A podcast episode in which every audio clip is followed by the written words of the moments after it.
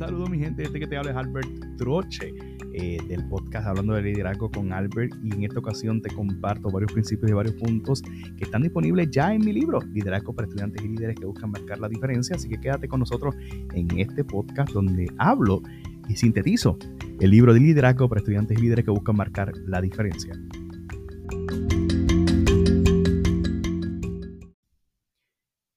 Saludo mi gente y bienvenidos a otro episodio de Hablando de Liderazgo con Albert. Hoy en una edición súper especial en esta temporada tan especial como lo es la Navidad. Y es que como ustedes saben o es de conocimiento público ya, recién acabo de publicar mi libro Liderazgo para estudiantes y líderes que buscan marcar la diferencia. Es por ello que saqué este espacio para reflexionar junto a ti varias ideas que comparto en este libro y a manera de ir practicando eh, ¿verdad? Ya que tengo estoy trabajando en esta voz de locutor, ¿cómo vamos a presentar ese audiolibro de este libro que recién estamos publicando y ya está prácticamente en todas las librerías o estamos en proceso de que esté disponible en una librería más cercana? Partiendo de, desde Amazon hasta Amazon Kindle, si es que estás a nivel internacional. Y aquí en Puerto Rico está disponible ya en varias librerías. Pero quizás tú te estás preguntando, más allá de lo que has visto en los videos, más allá de lo que ves en el podcast, más allá de lo que has logrado tener esa idea de la sinopsis del libro, de qué habla Albert Troche, es decir, este servidor, en este libro sobre liderazgo. Yo creo que ya con el tiempo has visto, percibido que me apasiona este tema. Yo desde pequeño, desde joven, he asumido posiciones de liderazgo. Entiéndase, cuento mi historia, como empecé en la primera organización estudiantil cuando arribé a la escuela elemental en el pueblo de Guánica y la primera organización estudiantil de la cual yo participé que me convertí en presidente. Luego cuento la historia hasta llegar hasta la escuela superior donde también fui parte de otra organización estudiantil y te doy los detalles y qué aprendí en cada etapa de mi vida académica como estudiante, lo que aprendí sobre las organizaciones estudiantiles. Más adelante, llego a la universidad y en la universidad Conozco sobre otras organizaciones estudiantiles y el cuerpo representativo del Consejo de Estudiantes y cómo el Consejo de Estudiantes promueve el desarrollo del liderazgo de los estudiantes. Más allá de eso, luego paso a estudios graduados, entiéndase que llego al doctorado y en el doctorado enfatizo y dejo saber que es importante que usted cuando cursa un doctorado, usted hace una disertación doctoral que es nada más y nada menos que una investigación. Y en base a esa investigación, usted hace un libro y este fue el pie forzado. Cuando yo vi que ya yo publiqué mi libro, es decir, mi disertación sobre percepción del estudiante subgraduado, sobre su participación en las organizaciones estudiantiles y el liderazgo transformacional y de servicio, yo dije, pues mira, ya hice un libro. Pues entonces, espérate. La disertación doctoral es un libro estrictamente académico, no obstante, no conlleva esa conversación que tienes tú con el autor. Entiéndase que es un libro bastante investigativo, formativo, necesario para la academia y para, ¿verdad? Para presentar, ¿verdad? Dentro de ese, de esa terminología o conceptos investigativos y doctorales, pues sí, ya está disponible en ProQuest. Usted puede ir a cualquiera de las bibliotecas y lo puede encontrar. No obstante, me quedo yo pensando y digo, espérate, ¿cómo yo hago un libro basado en esa información en arroz y habichuela que yo, aún con todo el conocimiento que tengo, aún con toda la lectura que tengo, sea vamos a decirle, legible. Eh, legible, sí, que sea fácil de leer, que sea cómodo de leer y que esa información que esté en ese libro pues esté diseminada, esté concretizada y que yo disfrute cada etapa del libro. Te cuento que llevo casi dos años tratando de publicar mi libro. Eh, por, obviamente por razones obvias, entiendas el tiempo, la, edición, el, el, poder estructurar las ideas, el diseño gráfico, etcétera, etcétera. No es hasta julio del 2023 que me llega la primera, eh, como decimos, la primera copia o proof para entonces poder aprobarlo. Cuando yo comienzo a leerlo, pues me emociona mucho tenerlo en mis manos, pero no lo no había dicho mucho, sino este, déjame explorar, déjame corregir. Comienzo a corregir, pero en ese instante estaba leyendo otro libro de un amigo autor y me doy cuenta que ese libro que estaba leyendo tenía actividades. Por lo tanto, ahora tenía otro reto, no solamente corregir y estar consciente y atento de lo que estaba diciendo mi libro, sino añadirle actividades que se vuelva un libro interactivo de manera tal que tú reflexiones sobre cada capítulo que hay dentro del libro. Y es por, por eso que ahora el libro, cuando tú lo veas en tu librería o cuando tú lo adquieras, vas a ver que tengo la reflexión sobre las actividades eh, de cada capítulo y los detalles. Es decir, que te hago preguntas para que tú puedas reflexionar sobre dónde estás y hacia dónde vas. Basado en estas cuatro o cinco experiencias que te conté al principio, eh, le sumo también, es decir, toda la experiencia que tengo en las organizaciones estudiantiles desde escuela elemental hasta la universidad. Y cuando me graduó de la universidad, comienzo a descubrir las organizaciones cívicas, entiéndase las organizaciones de voluntariado fuera de la universidad. Basado en eso, basado en la disertación, basado en el podcast, que son 120 entrevistas a 120 líderes, y eso le sumamos los otros proyectos de los otros podcasts, las reflexiones, que son alrededor de 25 reflexiones. Pues yo dije, pues mira, pues ya en cierta medida es importante eh, compartir este conocimiento y no quedarme con este conocimiento, sino que la gente conozca y sepa todo lo que ha descubierto este servidor o todo lo que hemos aprendido, de manera tal que yo reflexione y me dé cuenta que he aprendido y que los demás conozcan lo que hemos aprendido y que yo no me quede con eso, ¿verdad? Hay una copa, eh, hay un verso bíblico que me encanta que es la copa está rebosante, ¿verdad? Y ya que tengo este conocimiento, pues ¿por qué quedarme con él y dejarlo eh, para mi persona? Sería completamente egoísta. Es por eso que hemos emprendido este proyecto de compartir en el podcast y ahora de compartir en un libro, porque probablemente quizás tú no me escuches en el podcast, pero sí me puedas leer en un libro. Quizás tú no me me leas en un libro, pero sí me puedas escuchar. Entonces estamos atendiendo los diferentes públicos y a la misma vez compartiendo toda esta información que hemos adquirido. Pero quiero, ¿verdad? Dejarte saber y cómo empiezo mi libro para que tengas varios detalles. No te voy a contar todo lo que está en el libro, ni te voy a dar todos los detalles, porque es importante que lo compres y lo adquieras, pero sí quería dejarte saber lo que yo comparto en este libro para que entonces tú puedas entender el por qué. Yo comienzo describiendo el libro y digo, ¿por qué escribir un libro? Entonces aquí estoy buscando una cita que me encanta y es que Randy Alcorn dice que muchos dicen que desean escribir un libro. Lo que realmente quieren es tener el libro escrito. Hablar de escribir un libro es muy fácil, y los digo, que siempre hemos querido, y a veces uno se reúne con gente que quiere escribir un libro, inclusive en el podcast entrevisté como cuatro o cinco personas, autores ya de libros, que comparten sus historias, lo cual me obligó a comprar sus libros previo a yo entrevistarlos, pero a la misma vez me dio una idea de qué ellos comparten esos libros y cómo ellos se convirtieron en autores y publicaron sus obras. O sea que también eso es parte de la estrategia. Entonces, eh, eh, volviendo a la cita, muchos dicen que desean escribir un libro, lo que realmente quieren es tener el libro escrito, y es la verdad. Hablar de escribir un libro es muy fácil, escribirlo es muy difícil, por eso hay más habladores que escritores. Y no sé si ustedes se han dado cuenta, pero yo desde que tomé el curso de coaching, más allá de volverme un motivador o un conferenciante, que sí, se me han abierto las puertas para ello, he considerado mucho el escuchar. Y ahora no solamente el escuchar, el considerar el escribir. Porque el escuchar me ha ayudado mucho a poder guardar silencio, valga la redundancia, y el escribir también me ha ayudado a guardar silencio y escribir. Y más allá de eso, el poder estructurar y organizar los pensamientos previo a comunicarlo. Es por ello que quizás hoy día soy un mejor comunicador que antes por el mero hecho de leer, de escuchar, de escribir y ahora de hablar. Eh, entonces, espérate, de hablar y ahora de escribir, porque ya llevo rato hablando. Pero ¿cómo puedo escribir y organizar esos pensamientos? Porque entonces antes, eh, o por el momento tengo gente que me escucha, ahora tengo gente que me lee. Eh, también tengo gente que me ve, pero ahora entro a este campo donde la gente probablemente no me escuche, no me, no me vea, pero sí me lea, que es un libro. Y por eso es que comienzo con este pensamiento, porque les dejo saber al mundo que es importante que las cosas se den y las cosas comiencen a pasar, no importando qué. Hay una cita que probablemente no lo vas a encontrar en el libro, pero sí en lo que yo digo en mis podcasts, y es que el peor, enemigo, el peor enemigo del progreso es la perfección. Y yo dije, si yo sigo perfeccionando el libro, probablemente me quedé perfeccionando el libro y el libro nunca salga. Por lo tanto, probablemente si tú estás escuchando esto y eres de los primeros que tiene el libro, te encuentres uno que otro error ortográfico como cualquier otro, que estamos en proceso, even though se lo pagué una editora, even though lo han leído como cuatro o cinco personas previo a lanzarlo. y yo dije, si yo espero a que este libro salga perfecto, pues entonces probablemente nunca salga el libro. O nunca esté disponible, o yo nunca me vuelva un autor, un escritor. Yo no sé qué vaya a pasar mañana, por lo tanto tengo que lanzar el libro. Lo mismo pasó con el podcast. Yo no tengo que esperar a mi momento perfecto para lanzar mi podcast. Al contrario, tengo que lanzar el podcast y luego darme cuenta de los errores que cometí, pero ya puedo decir en mi año, cuando yo decía resoluciones versus disciplina, que me acabo de ver el grab de, de Anchor, de Spotify for Podcasters, que que sí, Resoluciones versus Disciplina fue uno de los podcasts o esa edición de podcast de las ediciones especiales que más se escuchó. Si no lo has escuchado, escúchalo porque cae no solamente para el año 2023, también cae ahora para el año 2024. Entiéndase que más allá de una resolución que yo me puse de escribir un libro, tuve la disciplina de escribir el libro.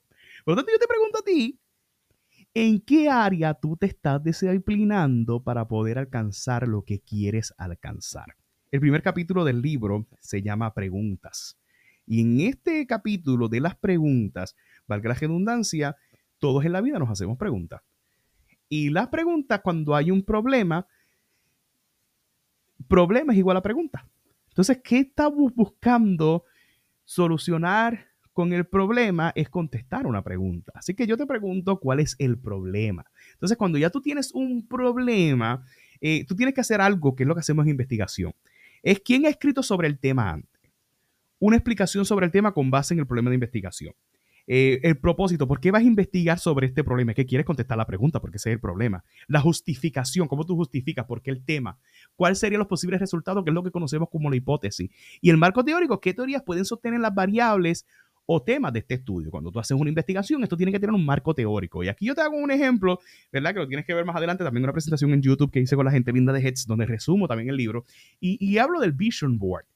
Y el Vision Board es donde tú no importa lo que esté pasando, tú coloques tus fotos de tus proyecciones de hacia dónde te ves. Los líderes debemos tener claro que no es que sea algo que yo diría positivista o todo el tema. Sí creo en el positivismo, sí creo en el optimismo, sí creo en ser feliz todo el tiempo, pero todo tiene su tiempo y su balance. También hay que ser serio. En el momento de llorar se llora, en el momento de sufrir se sufre, en el momento de aguantar un dolor, un coraje, también eh, lo hacemos. Pero el tener un vision board sobre tu vida y sobre lo que tú quieres alcanzar te ayuda a ti a tener tus metas claras y por eso es que yo digo en el libro que el marco teórico es el marco y dentro la teoría es la foto que tú vas a colocar en tu vida. Me explico. En el marco teórico de tu vida, tú anhelas tener una casa, tú anhelas tener una familia, tú anhelas tener un viaje, tú anhelas alcanzar un premio, tú anhelas tener un peso ideal. ¿Cuáles son tus proyecciones dentro de ese proceso? No puedo dejar de mencionar en mi segundo capítulo las organizaciones y por qué es importante que usted participe de las organizaciones. Ya te conté previamente que estuve estado en casi 7, 8 juntas en diferentes organizaciones y en más de 10 a 15 organizaciones si me pongo a contar de todos estos grupos. Y en cada grupo de ellos extraigo alguna experiencia que influye en mi liderazgo, influye en mi toma de decisiones, influye en mi ejecución de decisiones, porque adquiero conocimientos de los compañeros que son miembros de esa organización.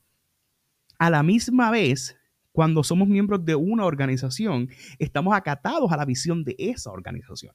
Por lo tanto, las decisiones que tomamos van enmarcadas a esa organización y por eso es que yo digo que lo importante es que tú para desarrollarte como líder seas parte de una organización, porque no me digas tú a mí que eres un líder si no eres parte de una organización. Si no eres parte de un compendio, de un conjunto, de un colectivo de seres humanos que decidieron por cuenta propia ser parte de una organización sin que nadie los obligara y que juntos eh, pensemos, de que juntos tomemos decisiones y de que juntos ejecutamos sobre algún punto medular porque establecimos unos objetivos y un plan de trabajo consonos a la visión de esa organización. Y yo te cuento mi historia, que estoy en el Club de Leones, que estoy en la Cámara Junior, que estoy en, en, en el Consejo de Estudiantes, que estoy en este grupo, este, este equipo de trabajo, en la iglesia, todos, si tú estás en la iglesia, tú sabes que muy bien tienes que acatarte a los principios y valores que tiene la iglesia. Si tú estás en el Club de Leones, pues tienes que tomar decisiones basado en los principios de esa organización junto con los otros miembros que son parte de la organización y de la junta, acatados a la visión o misión del presidente. Y yo comienzo a hablar de de las organizaciones y de la historia de las organizaciones estudiantiles en el país y cómo estas influyen en todo lo que se hace hoy día, así que tienes que comprarlo. Y hay una cita bien famosa que está allí, que es el trabajo en equipo es el secreto que hace que gente común consiga resultados poco comunes. Vuelvo y reitero, si tú no estás trabajando en equipo, no me digas tú a mí que eres un líder. Es importante que trabajes en equipo porque en el trabajar en equipo tienes que ceder de ti y dejar que otro tome decisiones por ti y juntos, yo cedí un poco, aquel cedió un poco, o simplemente, mira, pude presentar bien mi propuesta y acataron mi idea de poder hacer esta actividad, pero la gente común necesita resultados poco comunes. Esto lo dijo Ifiangi o, o Nuova. Y me, me pone a pensar porque mi podcast donde entrevisto gente ordinaria que hace cosas extraordinarias, prácticamente lo mismo. Gente poco común que hace cosas comunes. Te cuento la historia de las organizaciones estudiantiles de las escuelas vocacionales y lo que hacemos en las universidades.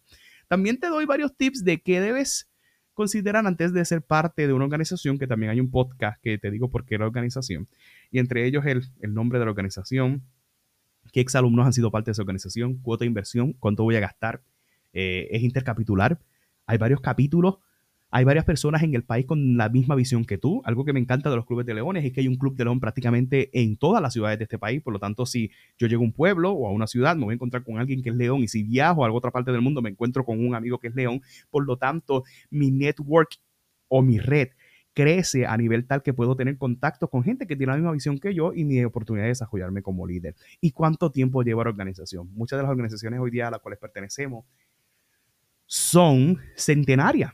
Y si son centenarias, ¿qué es eso? Que llevan más de 100 años, o sea, que son reconocidas a nivel mundial y a nivel eh, local y, estatal y hasta regional.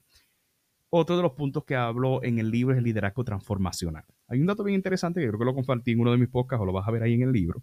Y es que más de 2.500 resultados en Google o en SiteInfo, cuando tú pones liderazgo transformacional, entiéndase que el liderazgo es un término, un término, un tema que se toca mucho pero luego de liderazgo tiene estas diferentes ramas y diferentes estilos, y entre ellos uno de los estilos es el liderazgo transformacional.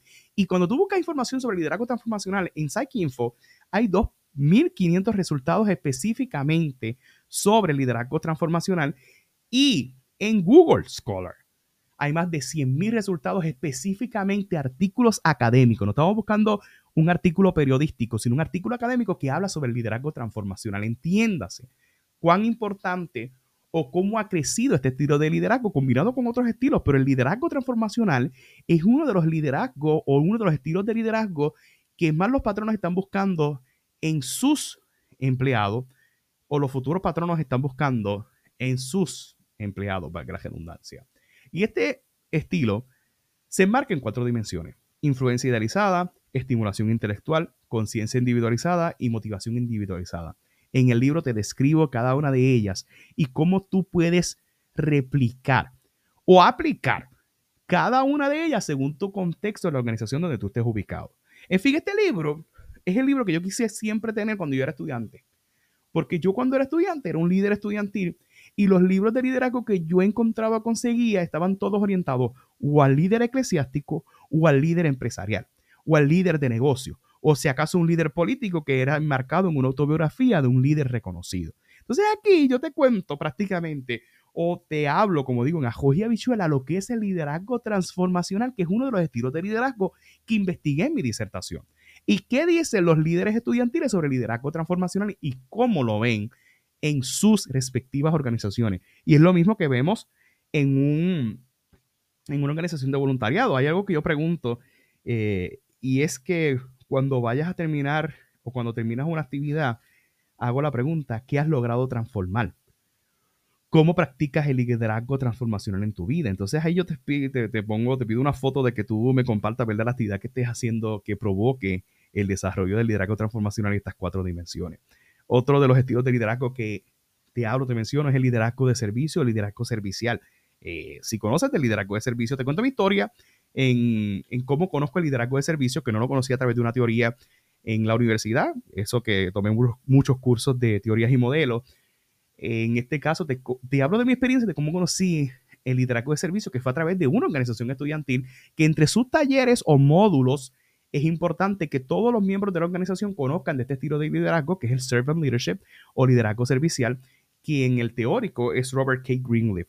Entonces yo lo resumo, son varias características, pero yo lo resumí en varias, en, creo que en tres de ellas. Y hay una cita que me encanta de Will Smith, que siempre que doy una presentación la traigo a colación, es que si no estás haciendo la vida de alguien mejor, entonces estás desperdiciando tu tiempo. Por lo tanto, yo te pregunto, si tú estás en una organización o estás en un grupo ejerciendo como, como líder, ¿hace servicio comunitario o hace un impacto en los demás o en el prójimo de tu organización, porque si no lo estás haciendo, debes considerar tu participación en ella. Porque si tú no estás haciendo la vida de alguien mejor, entonces estás desperdiciando tu tiempo. O sea que si tú quieres aprovechar bien el tiempo, tú tienes que pensar y razonar, razonar, perdón, si lo que yo estoy haciendo está mejorando la vida de alguien. Ahora mismo, mientras grabo esto, me estoy preguntando lo mismo. Pues sí, porque probablemente más allá de venderte el libro, te estoy llevando a pensar y a reflexionar sobre varios puntos que están en el libro, probablemente no estén en el libro y me ayudan a mí a pensar, fíjate, no es que estoy vendiendo, es que te estoy motivando. Mi libro está motivándote, mi reflexión a través de este audio te está motivando a que tú comiences a servir y dar la milla extra por tu gente. Por lo tanto, yo no estoy desperdiciando mi tiempo cada vez que promuevo el libro y cada vez que hablo del libro porque es un conocimiento y sirve también de un ente motivacional para ese 80% de seres humanos que desean escribir un libro y todavía no lo han hecho. O sea que si yo lo hice, tú lo puedes hacer de la misma manera que hice un podcast, tú también lo puedes hacer. Y hay tres puntos o tres características que menciono en el liderazgo de servicio: concienciación, sentido de comunidad y alto nivel de compromiso. Si quieres más detalles sobre el liderazgo de servicio, hay un capítulo completo de liderazgo de servicio. Te cuento mi historia y también comparto cómo el liderazgo de servicio influye en las organizaciones estudiantiles y qué tú puedes hacer para servir mejor a tu gente. Investigación es otro de los capítulos y en la investigación te comparto por qué es importante investigar y cómo tú como líder creces al hacer investigación. Y hay algo bien interesante. Eh, en tu cotidianidad como líder, ¿qué libro estás leyendo? ¿Qué revista estás leyendo si es que no lees un libro? ¿Qué página web tú entras para leer o adquirir información? ¿Qué videos de YouTube te estás viendo? ¿O cuál fue la última conferencia que tú fuiste para poder adquirir un conocimiento que repercuta en lo que tú haces como líder. Eso es lo que yo te hago ahí, eh, o lo que yo te hablo en esa parte del libro. La misma es que te cuento, te narro mi trayectoria de cómo hacer una investigación. Así que si eres un estudiante doctoral, también lo vas a disfrutar porque te doy un par de tips de cómo hacer un trabajo investigativo basado en mi experiencia y lo que hice en cada etapa. Comunicación. Los líderes estamos comunicando en todo momento. Y si el agua no está clara, como yo digo, en la piscina o en algún lugar donde tú te vayas a tirar, tú lo piensas varias veces si te vas a lanzar o si te vas a zambullir. Porque si está clara, pues tú te zambulles porque sabes, ves el fondo, ves que no está tan profundo, o si está, eh, o si está llanito, como diríamos, o no está tan profundo, pues sabes si puedes caminar o no. Pero si no vemos el fondo, lo pensamos varias veces si nos lanzamos o no, porque puede repercutir en algún golpe o puede ser peligroso. Y lo mismo pasa con la comunicación. Si la comunicación no es clara, eh, lo pensamos varias veces. Y aquí te doy un par de tips de cómo tú como líder puedes desarrollarte en el área de la comunicación. Entiéndase cómo puedes estructurar tus ideas a la hora de redactar, a la hora de hablar en público, porque constantemente los líderes estamos hablando en público. Yo ahora mismo estoy en esta etapa donde de momento llego a un sitio y me ponen a hablar sobre el libro, por lo tanto, si yo no tengo mi idea clara de lo del libro o no conozco bien lo que digo en el libro o no conozco bien lo que hace mi organización, pues cómo me voy a expresar. Así que es importante, ¿verdad? Este capítulo donde te doy estas varias ideas de cómo tú poder comunicar tus ideas y cómo tú comunicar lo que hace, porque ya como líder constantemente nos estamos comunicando en X o Y cosas, al igual que los chats. Hay un capítulo o una parte de este capítulo donde hablo de los chats y cómo tú tener comunicación con tu equipo de trabajo para poder lograr los objetivos que tenemos trazados como líder. Para ir concluyendo, tengo este capítulo que es uno de mis favoritos y este lo tienes que leer, el bienestar. Los líderes tenemos que cuidarnos. Estamos en el pináculo de nuestra experiencia, donde ya hemos alcanzado gran parte de nuestras metas o prácticamente hemos alcanzado la meta mayor en esta etapa de nuestra vida en una organización, es decir, logré la presidencia de la organización. Y si ya yo logré la presidencia de la organización o logré el puesto que tanto aspiraba en mi trabajo, pues yo tengo que cuidarme para poder disfrutarme al máximo esta experiencia.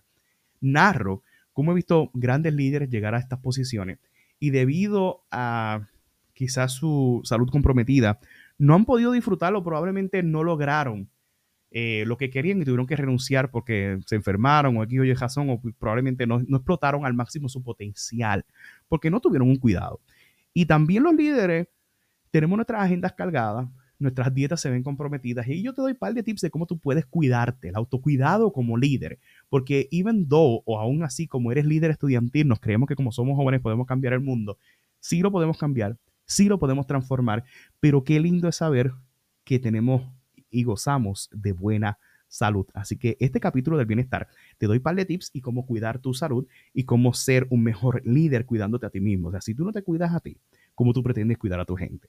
Así que te, te hablo de meditación, te hablo de actividad física, de descanso, de hidratación, de las preguntas, de la lectura, de la dieta, todo eso te lo menciono en ese capítulo del bienestar. Y otro capítulo que con este cierro es el capítulo de las ideas. ¿Qué ideas traes tú a tu organización y cómo puedes ser creativo en todo lo que haces? este capítulo está lleno de las ideas de actividades que he realizado, que he hecho y que continúo haciendo y probablemente me faltan por compartir y es por eso que abro el espacio o abro el espacio para que si tú tienes alguna idea que se me quedó en el libro, pues compartas conmigo estas ideas. Ahí te doy varias ideas para tú recaudar fondos, que son actividades comunes que hacemos en una organización, actividades de desarrollo profesional, actividades de desarrollo académico, actividades de networking, actividades de fiesta. ¿Qué ideas tienes tú como líder en tu organización estudiantil o de voluntariado? Te lo comparto allí, que a la misma vez eh, allí hay una parte donde te presento la mayoría o gran parte de las plataformas que que he utilizado con el pasar del tiempo como estudiante y como líder estudiantil, así que tú como estudiante vas a disfrutar de esto. Y no necesariamente si eres estudiante, tú también como líder voluntario es importante que conozcas de esto porque hay estudiantes en cada esquina, hay jóvenes en cada esquina que necesitan de estos proyectos y ahí hay varias páginas que te comparto eh, o plataformas, aplicaciones que pueden servirte de mucho para que conozcas sobre el servicio comunitario a nivel mundial.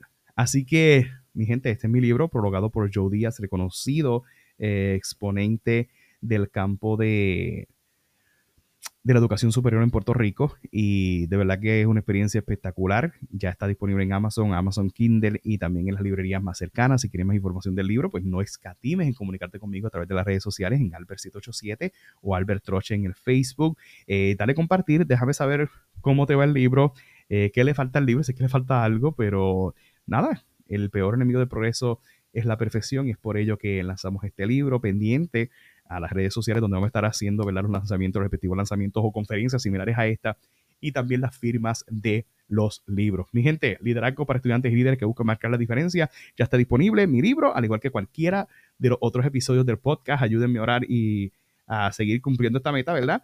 De liderazgo para estudiantes y líderes que buscan marcar la diferencia. Así que pendientes en otro episodio de Hablando de Liderazgo con Albert.